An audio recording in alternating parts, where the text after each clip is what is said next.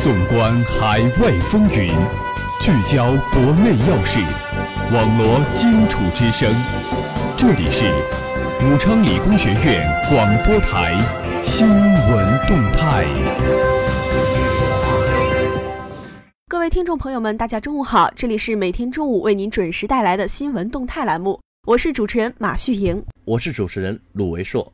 今天是二零一六年三月十日，历史上的今天。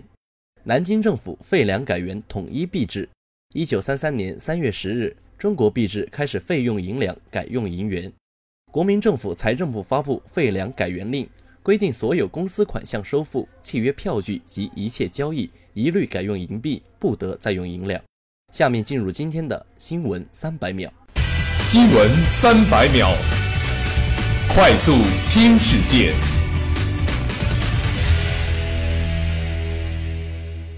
习近平、李克强、张德江、俞正声、刘云山、王岐山、张高丽分别参加全国人大会议一些代表团审议。八号，广西代表团举行开放日活动，全国人大代表、广西壮族自治区党委书记彭清华表示，二零一六年广西有信心帮助一百二十二万人脱贫，完成全国脱贫目标的百分之十。中国国务院总理李克强八号出席第十二届全国人大四次会议重庆代表团全体会议时，以重庆火锅赞重庆经济之火，引发全场一阵欢笑。据朝中社九日报道，韩国国防委员会第一委员长金正恩日前会见核武器研发领域的科学家和技术人员时表示，朝鲜成功实现核弹头小型化、标准化和系列化，便于弹道火箭携带，这才是真正的不恶之力。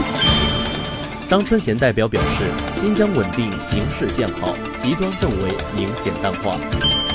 三月九日十五点，十二届全国人大四次会议第二次全体会议将在人民大会堂举行。从三月九日十三时开始，北京市部分道路将适时采取临时交通管理措施。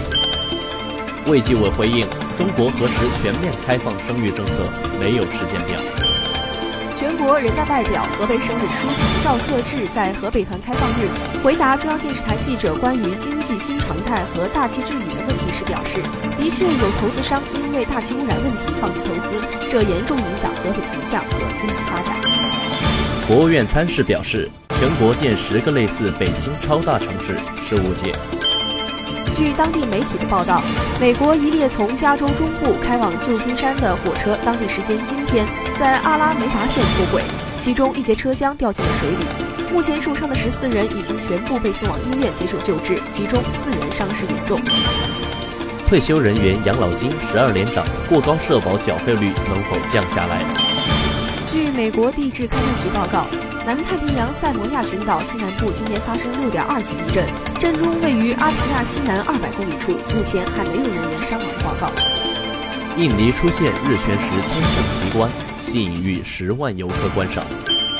全国政协委员、吉林省政协主席黄业明今年两会带来关于加快特高压电网建设，以解决窝电气风难题的提案。学校将毛坯房当教室，三千多名师生戴口罩上课。北京市疾控中心监测数据显示，今年二月一日至二十九日，北京市共报告法定传染病十九种一万零七百七十九例，其中麻疹病例八十例，较上月上升较为明显。北京现已进入麻疹高发季节，疾控中心提醒公众尽量少到人多拥挤、空气流通不畅的公共场所。如发现有发烧、红色皮疹、咳嗽的症状，尽快就医。张家口市委书记谈联办冬奥表示。做北京的小伙伴感觉很好。全国人大代表、福建省环境科学研究院副院长张玉珍提交建议，主张设立专门的环境警察。张玉珍在调研中发现，很多基层的环保工作人员执法力量薄弱，有的省一百多平方公里仅有一个环境监察人员。中国出口下滑超预期，动力马车需加快重整。三月九日下午三时，第十二届全国人民代表大会第四次会议在人民大会堂举行第二次全体会议，听取全国人大常委会委员长张德江关于全国人民代表大会常务委员会工作的报告，听取全国人大常委会副委员长李建国关于中华人民共和国慈善法草案的说明。热点聚焦，聚焦热点。首先进入今天的国际新闻，调查德意航空失事客机驾驶员曾有听力和睡眠问题。据俄罗斯卫星网报道，德国医疗飞行委员会近日发表声明称，在有一百四十九人的德国之翼航空公司失事客机飞行员安德里亚斯，早在二零零八年开始飞行学院学习时就有听力和睡眠的问题。报道称，二零一五年三月底，一架德国之翼航空公司的空客 A 三二零客机在法国东南部坠毁，机上所有乘客和机组人员一百五十人全部遇难。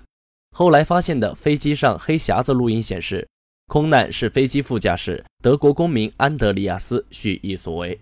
据悉，在德国不来梅的汉莎飞行学院学习时，卢比茨就抱怨睡眠不好、味觉、嗅觉、听力丧失以及耳朵疼痛。后来得知，他从家乡转来非常不适应，尤其是与留在他家乡的初恋女友分手，使他非常难过。今年三月五日，德国媒体公布了卢比茨写给自己医生的遗书。他在信里写道：“仍然会出现眼盲和失眠，并且他自己做主增加了抗抑郁症的药量。当局在调查过程中发现，这位驾驶员因心情抑郁，经常去看心理医生。在灾难前几个月里，他共看了四十一位医生。”很多医生向调查人员表示，卢比斯患有严重的心理疾病，但他们中没有一人曾试图与航空公司联系或制止飞行员。下面进入今天的国内新闻：慈善法草案提交全国人大审议，助力中国实现全面小康。新华社北京三月九日电，慈善法草案九日提请十二届全国人大四次会议审议。慈善法是社会领域的重要法律，是慈善制度的基础性综合性法律。这部法律鼓励扶贫济困的慈善活动，有助于合力助推脱贫攻坚，实现全面建成小康社会的目标。全国人大常务会副委员长李建国在做草案说明时说：“制定慈善法是发展慈善事业、规范慈善活动的客观需要，加强社会领域立法、全面推进依法治国的重要举措。”打赢脱贫攻坚战、全面建成小康社会的实际措施，弘扬中华民族传统美德、培育和践行社会主义核心价值观的内在要求。政府工作报告提出，“十三五”时期主要目标任务之一是中国现行标准下的农村贫困人口实现脱贫，贫困县全部摘帽，解决区域性整体贫困。李建国表示，慈善事业是脱贫攻坚不可或缺的重要力量。制定慈善法，鼓励支持自然人、法人和其他组织开展以扶贫济困为重点的慈善活动，有利于广泛汇聚社会帮扶资源，与精准扶贫、精准脱贫有效对接，为打赢脱贫攻坚战、实现全面小康社会的宏伟目标作出贡献。下面进入今天的校园新闻：雷锋日，武昌理工学院二十八名大学生帮助环卫工人扫大街。三月五日是学习雷锋纪念日，武昌理工学院雷锋敬老社与爱心家园二十八名大学生携手献爱心，他们义务帮助环卫工人扫大街，用行动践行雷锋精神。武昌理工学院雷锋敬老社成立于二零一零年十二月，是全国高校中第一个以雷锋命名的敬老社团。社团以团队成员周期性、有组织纪律性的去各个敬老院和社区看望和帮助孤寡老人为主。以为全校师生提供去敬老院的相关资料和协助各班班委去敬老院看望老人为辅，真正做到将同学们的爱心与温暖送到每一位需要关怀的老人。记者了解到，该社团近年来组织了大型敬老公益活动、走进社区服务老人活动、寒假敬老实践等系列活动。社团自成立以来，参与志愿者的有一千余人次。帮扶老人两千余人次，参加的各种公益活动总计高达近一千五百余人次。据了解，此次帮助环卫工人扫大街公益活动由该校雷锋敬老社和爱心家园主办，